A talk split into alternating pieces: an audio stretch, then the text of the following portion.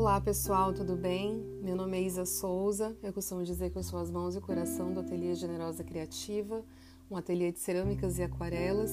E esse aqui é meu espacinho que eu falo de arte e que eu vou um pouquinho além né, do que é a cerâmica e a aquarela. E hoje eu gostaria de falar sobre cinema. É, eu vi recentemente o filme O Som do Silêncio, ou em inglês The Sound of Metal que é um filme que está concorrendo esse ano ao Oscar. Entre as categorias, as principais são melhor filme e melhor ator para o Riz Ahmed, não sei se é assim que se fala, mas eu a minha forma de falar às vezes sobre um filme, como eu não entendo muito de cinema assim de uma forma muito técnica, eu gosto de escrever sempre um textinho para falar sobre os filmes que eu vejo e que de uma maneira profunda me impactam. Então, é, o episódio de hoje é meio que uma leitura do filme, de tudo que eu senti, de tudo que eu vi e principalmente de tudo que eu ouvi.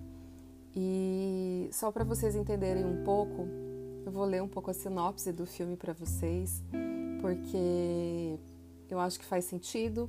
E aí, de repente, depois da sinopse, se vocês não quiserem ouvir o texto antes de ver o filme, aí eu falo é, para vocês pararem por aí depois da sinopse. Vamos lá?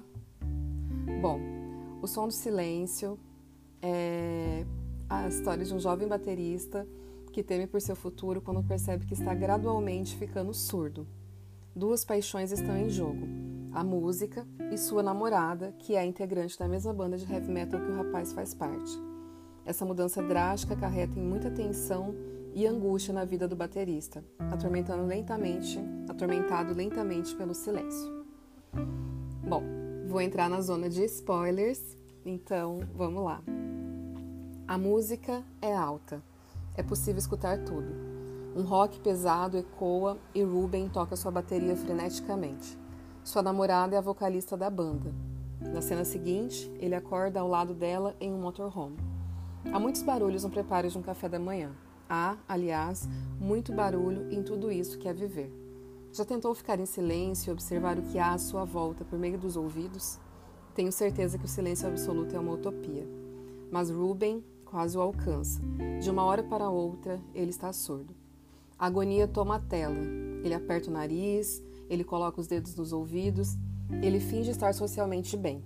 Ele chega, mesmo surdo, a se apresentar em uma boate escura e em silêncio. Silêncio para ele.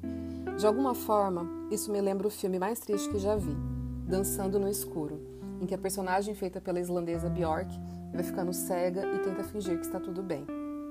Voltemos a Ruben. O dia amanhece. Ele dirige, ele finge que está tudo bem. Ele se apresenta em mais uma casa noturna, mas dessa vez é demais para ele. Ele finalmente confessa à namorada que não escuta nada. As cenas que se seguem nos angustiam. O som está abafado, é como se fôssemos ele. E dói demais ser Ruben. A namorada encontra o retiro para que deficientes auditivos consigam se adaptar a um mundo sem ruídos. Como um luto, Ruben passa por todas as fases. Ele vive a negação. Ele não quer estar ali. Ele não se reconhece ali. A namorada o deixa naquele local. Ele aprende a língua de sinais, ele aprende a escutar de outras formas. Mas, tal qual o seu vício em heroína, que, é preciso lembrar, ele está limpo há quatro anos, ele foca em voltar a escutar. Ele vende seus instrumentos, ele vende sua morada de quatro rodas. Ele está obstinado. Ruben consegue. A conversa que se segue após a operação é uma das mais doídas. O chefe, entre aspas, do centro de recuperação fala que ele não é mais bem-vindo. Você agora escutará. Você entende que a surdez é uma deficiência, um problema. Nós, Ruben, não. Os aparelhos são ligados, dias depois da cirurgia. Ruben, no entanto, não escuta direito. Há ruído. É como se o som fosse agora barulho.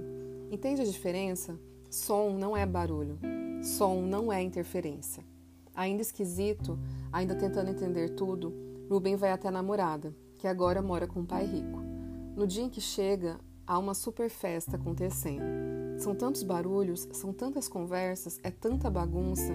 É como se aquela festa fosse a própria vida de Ruben, confusa, barulhenta, sem sentido. Ruben não cabe ali. Ele vai embora. A cena final também é dolorida. Meninos brincam com um skate. Sentado em um banco ao lado de uma avenida com trânsito semi-caótico, Ruben retira os aparelhos auditivos que lhe custaram sua casa. Agora sim, ele escuta o som do silêncio. Ruben talvez nunca mais se encaixe, mas dar adeus à sua vida anterior é finalmente o rompimento e a compreensão que ele precisa. Ele rompe. Ruben agora está preparado para ser quem se tornou. Bom, gente, esse é um filme que me impactou, que eu demorei a ver, confesso. Eu achei a história simples e que não tinha nada a ver comigo, no sentido de ter alguma relação que me impactasse ou que me fizesse querer assistir. E eu acabei exatamente o contrário disso. Acabei muito impactada é um filme muito sensível, o ator está incrível, a gente sente o desespero, os sons do silêncio, assim, sabe? Aquele som abafado, incomoda, é como se a gente estivesse na pele dele. E é um filme que eu recomendo. Espero que vocês tenham gostado do texto. Eu fico por aqui e até breve.